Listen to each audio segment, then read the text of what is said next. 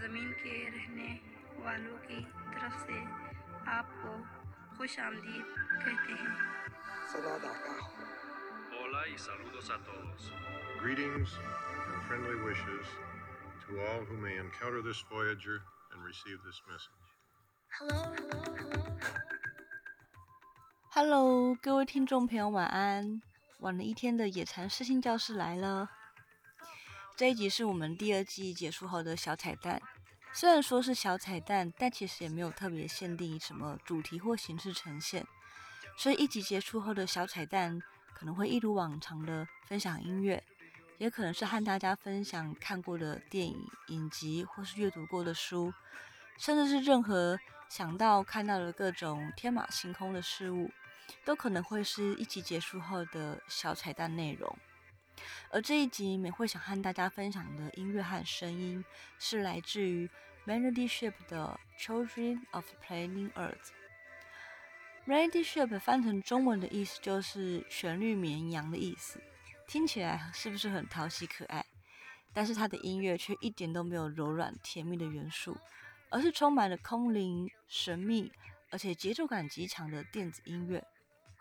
旋律迷羊非常擅长于人声的混音创作，他的作品常常令人惊艳，而且很容易洗脑，听过就很难忘记。其中以二零一三年的《Be What My Friend》就非常的有名。呃，他是从李小龙电影的猛龙过江和龙争虎斗的声音及画面截取，让李小龙从讲话变成唱歌，听起来就像是李小龙唱这首歌，影片也成了流畅的 MV。除此之外，旋律绵羊的音乐创作最多的作品是科学音乐。他会剪辑影片中的科学家的话语，混成韵律流畅的 remix 版本。大家还记得刚刚音频一开始听到的海浪、风、各种动物及各种不同国籍的语言问候语吗？这些声音是来自于距离地球最远的探测器“航海家一号”、“二号”所携带的一张。同质磁碟唱片内容包含了地球自然界的各种声音，五十五种人类语言录制的问候语和各类的音乐。五十五种人类问问候语当中，还包含了古代的美索不达米亚阿卡德语的一种非常冷僻的语言，还有中文、粤语、闽南语。那唱片还包括了当时联合国秘书长和当时美国总统卡特的问候。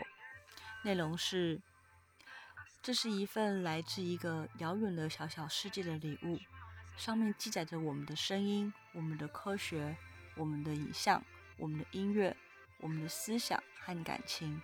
我们正努力生活着，过了我们的时代，进入你们的时代。航海家一号、二号发射至今这四十二年来，传送了大量的珍贵的数据和照片，去帮助我们人类研究宇宙。虽然它的发电机很强，但能源还是会有用尽的一天。NASA 估计这个发电机大约会用到二零二五年，就不能再继续提供足够的电力了，也就不能再把数据传送回来到地球。但是它依旧会跟着现在的轨迹继续向宇宙的深处去飞行。科学家相信，航海家理论上是可以永远存在的。而他们载着一张收录着地球生命文化的声音和图像。如果宇宙真的有其他的高等智慧生物，也发现了航海家，而这张唱片就可以让他们了解人类的世界。或者也可能航海家永远都遇不到任何生物。那这永恒孤独的航海家，至少也是我们曾在这浩瀚无穷大的宇宙存在过的证据，是对人类文明的一个。永远的纪念。